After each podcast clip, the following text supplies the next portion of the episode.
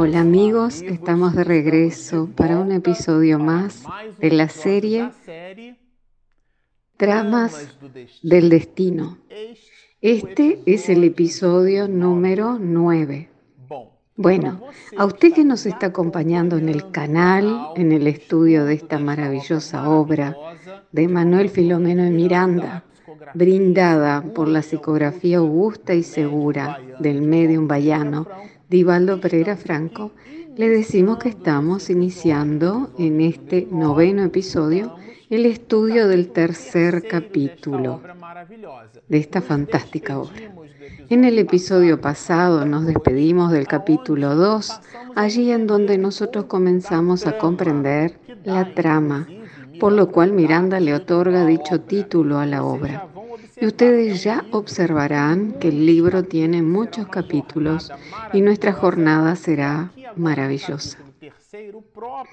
Y aquí, en el tercer capítulo, el autor espiritual lo intitula Presencia de la amargura. Y nosotros nos despedimos del episodio pasado preguntándonos eh, qué fue lo que motivó el título eh, de este capítulo. ¿Por qué será que Manuel Filomeno de Miranda resolvió colocar eh, un título tan fuerte, haciendo referencia a la presencia de la amargura en el hogar de los Ferguson? ¿Qué habría sucedido en realidad? Nosotros previamente estudiamos la presencia en el hogar de Lisandra y de Gilberto, el primogénito varón, que provocaba en el padre eh, digamos que un cierto sentimiento de asco. Él no nutría ninguna relación afectiva con su primogénito, pero luego, eh, con la llegada de Lisandra, la hija de la pareja, o sea, hija de doña Artemis y del señor Rafael, el panorama de la familia se modificó muchísimo y Hermelinda, quien será mencionada por Miranda en varios de los capítulos siguientes, es un noble espíritu que posee una envergadura y una complexión moral, digamos que muy diferente a las de los demás. Y ella le brindará a doña Artemis todo su apoyo, girando en torno a las iniciativas y a los rescates espirituales de la familia Ferguson. Comentábamos incluso que a pesar de que Hermelinda fuera la cuñada de doña Artemis, nosotros podríamos pensar en una primera instancia de que no se trataba de alguien que estuviera unida espiritualmente a las idiosincrasias y a los débitos espirituales de aquella familia. Y además, como ella no era una hija directa de doña Artemis, ni tampoco estaba vinculada a un grado de parentesco directo, nosotros concluiríamos que ella no tenía relación alguna con los compromisos espirituales de esa familia. Pero Miranda puntualizará que no es así. Comentamos incluso que sus deseos de ser madre fueron por ella canalizados a través de su entrega al servicio, cuidando ahora la pareja de niños, transformándose en una verdadera hermana de Doña Artemis. Ahora, el punto neurálgico es que ya comienzan a calentar los motores dentro de la historia romance.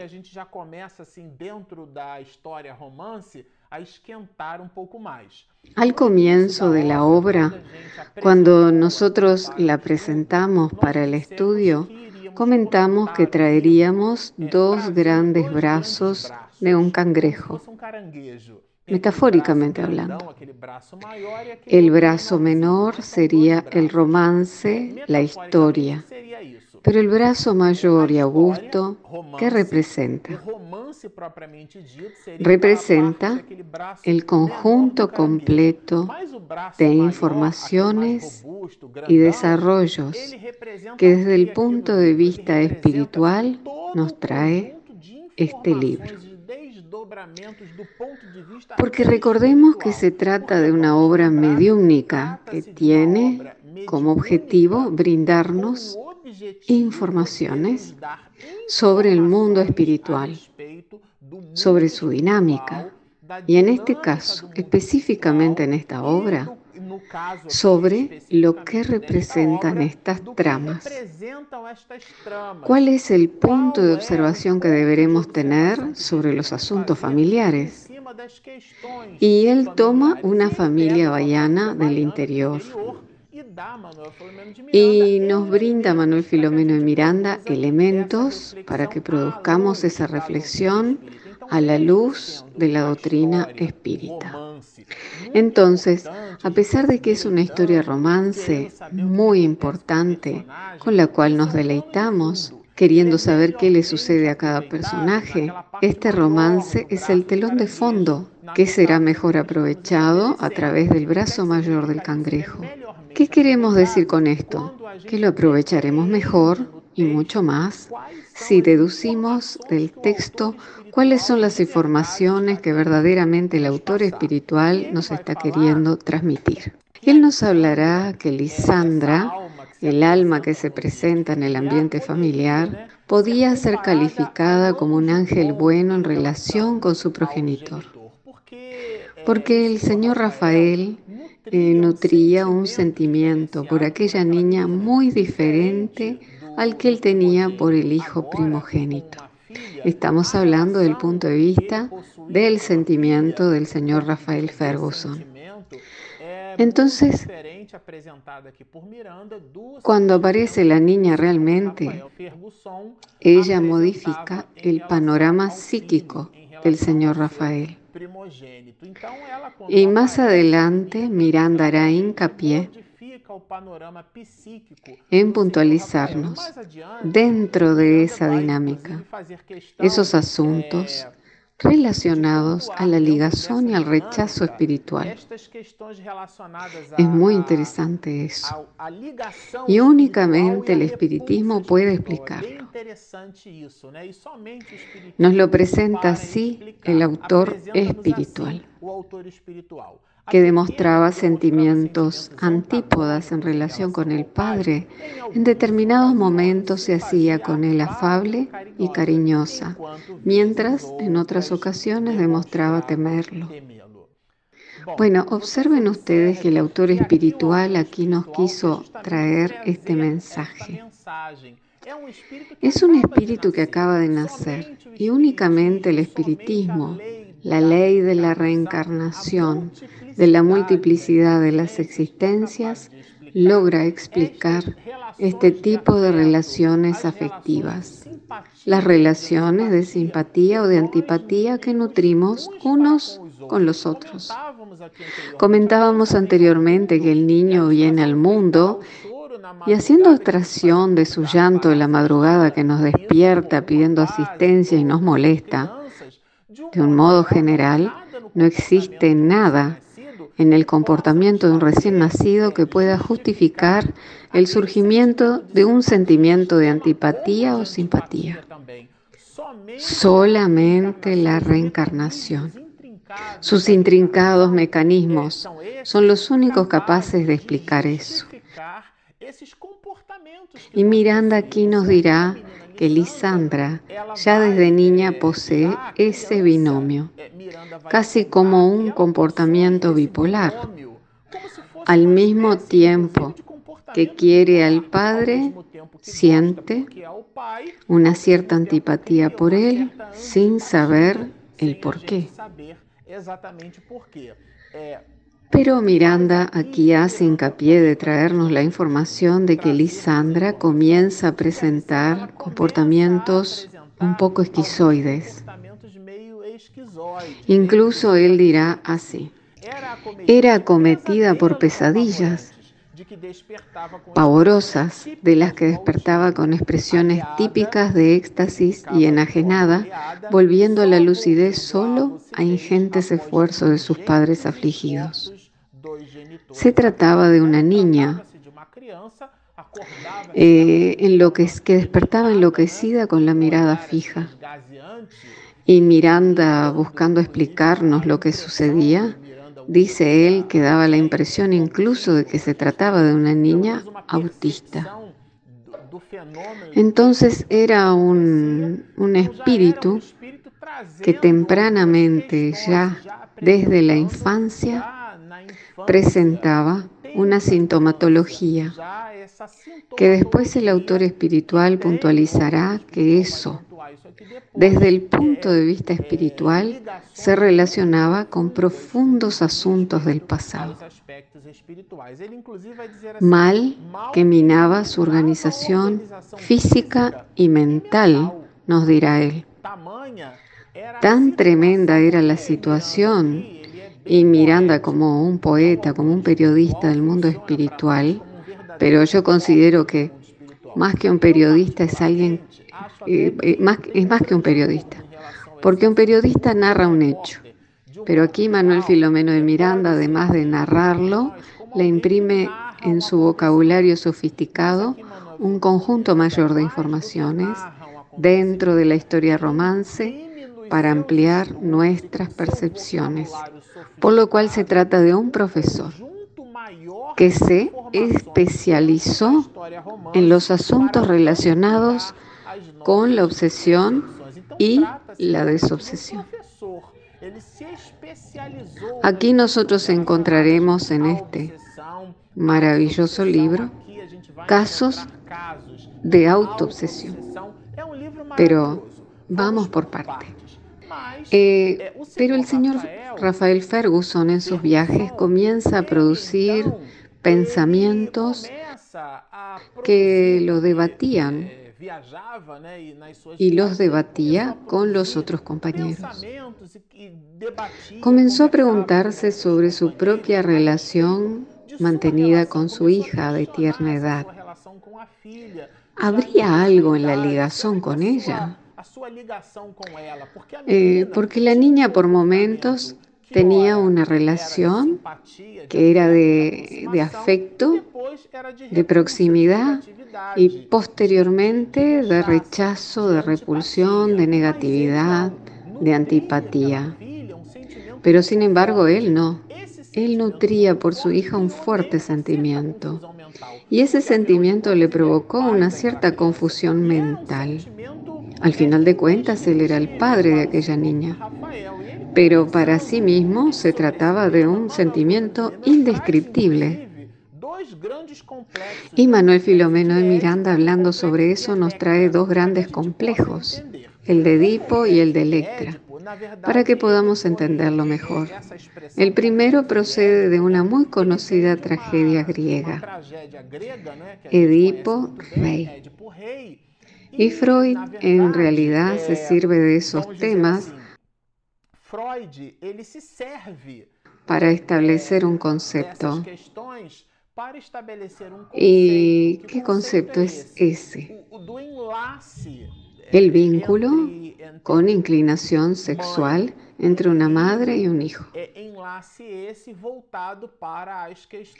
Eso es caracterizado por Freud como complejo de Edipo. Y en el caso de la niña sería calificado como complejo de Electra. Y esto mismo era lo que se imaginaba el señor Rafael.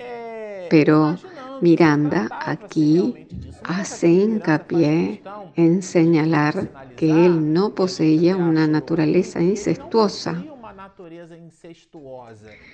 No tenía un, una, un bies sexual, a pesar de que él nutría un fuerte sentimiento por la niña, que no lograba definirlo.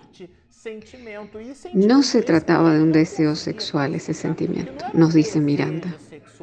No poseía una naturaleza incestuosa. Pero le producía una gran confusión mental, a tal punto que Miranda escribe así. Y aún considerándose portador de algunas debilidades, se fijaba en estrictas líneas de conducta y de honradez sexual.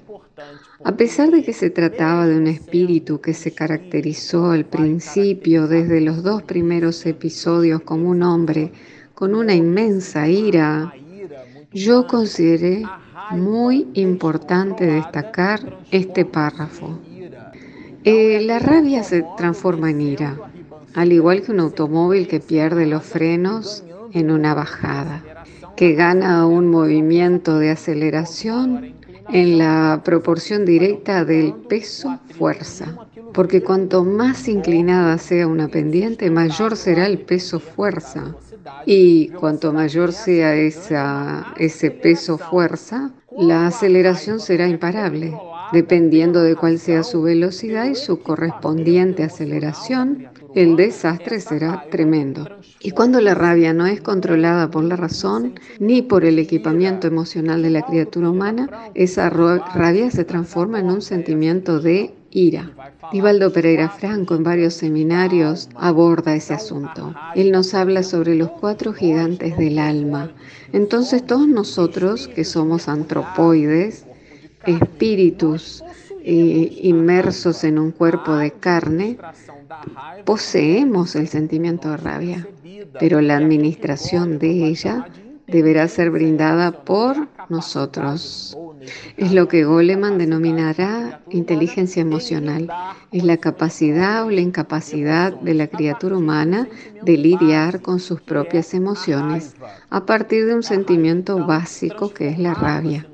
Entonces esta en el señor Rafael se transformaba en ira. A pesar de eso, este espíritu es presentado, calificado y categorizado por Manuel Filomeno de Miranda como alguien que poseía estrictas líneas de conducta moral y de honradez sexual. Le faltaba al señor Rafael Ferguson esto le faltaba el apoyo del conocimiento de las existencias múltiples del espíritu.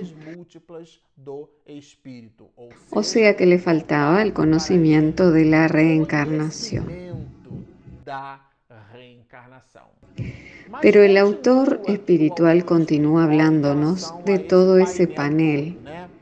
Manuel Filomeno de Miranda ante ese hecho, comentará aquí que el propio Freud, así como Adler, analizaron a la criatura humana en diversas perspectivas.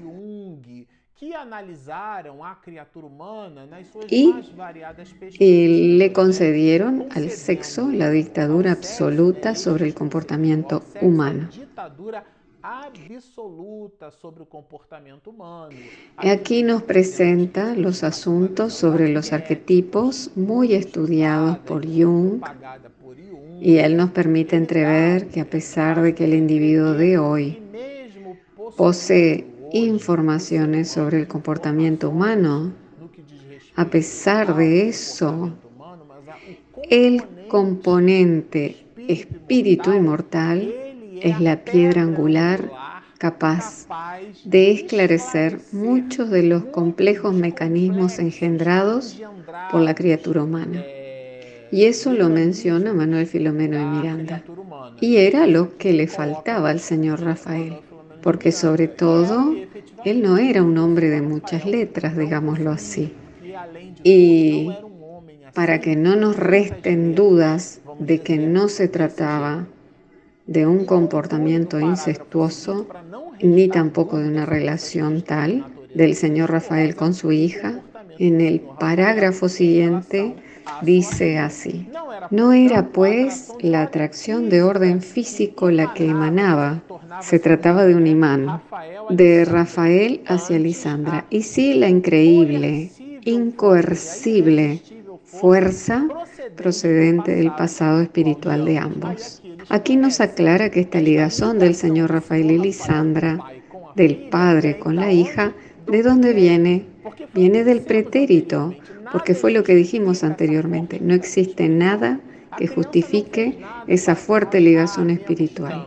El niño no hace nada para que lo amemos tanto, sobre todo en el caso de los padres que tienen más de un hijo. Mi abuela María tuvo tres hijas, mi madre y dos tías. Y mi abuela decía así sobre ellas. Las amé a las tres de igual manera. Ella en realidad lo verbalizaba, pero nosotros siempre poseemos una simpatía mayor por alguno de ellos. Capítulo 12 del Evangelio según el Espiritismo, en donde Allan Kardec trabaja los asuntos relacionados a una de las exhortaciones de Jesús. Amad a vuestros enemigos.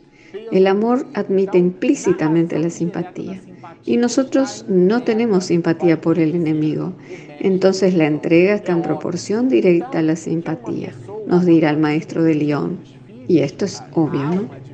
Entonces en una familia con muchos hijos, con una variedad enorme de carismas, eso nos permite pensar y creer que hay también una variedad de sintonías, de simpatías, de gustos y de inclinaciones. Entonces la complexión hacia la educación puede haber sido la misma, como en el caso de mi abuela María, pero la forma, el modus vivendi en relación a cada hijo estará potenciado por la sintonía, por la simpatía, por los gustos e inclinaciones que naturalmente nutrimos unos por los otros. Entonces aquella afinidad no era de tenor sexual, sino de tenor espiritual.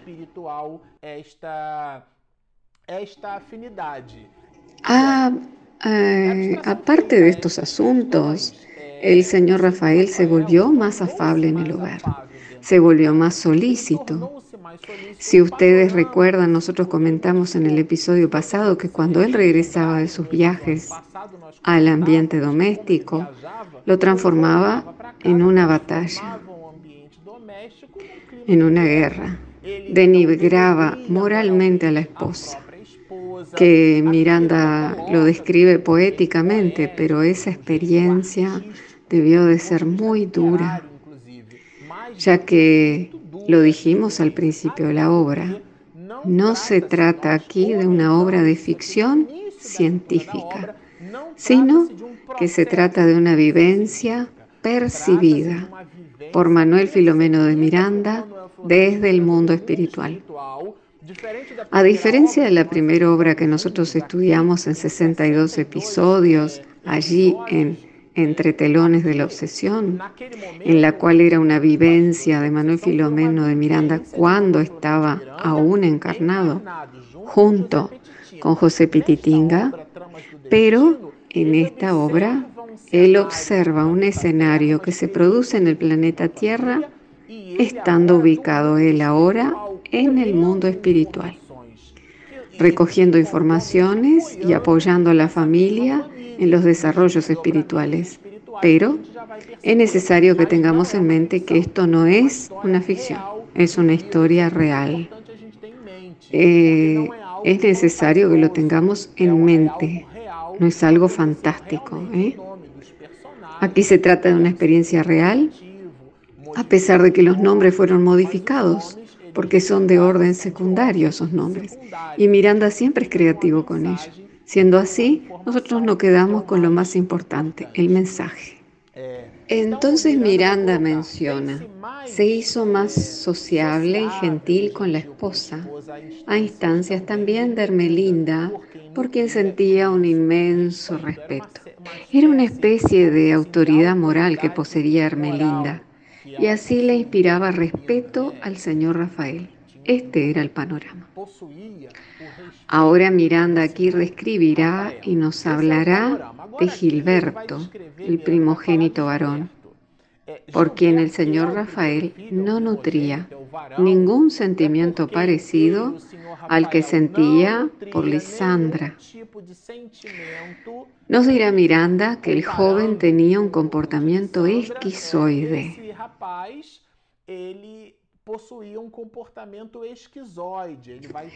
Eh, Gilberto enjaulado en sí mismo y comienza a describir su comportamiento y la contribución de este joven dentro del seno doméstico,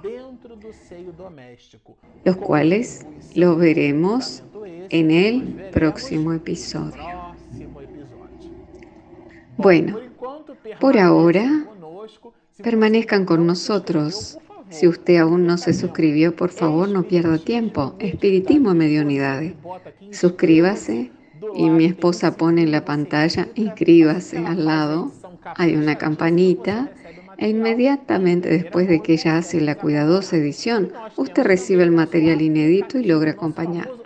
Y tenemos el aplicativo, el famoso app, que a través de cualquiera de los instrumentos de búsqueda, tanto de Google Play como de Apple Store, encuentra como Espiritismo en Mediunidades, la M, y así descarga el aplicativo. Está hecha la invitación, baje nuestro app, suscríbase a nuestro canal, síganos y mucha paz.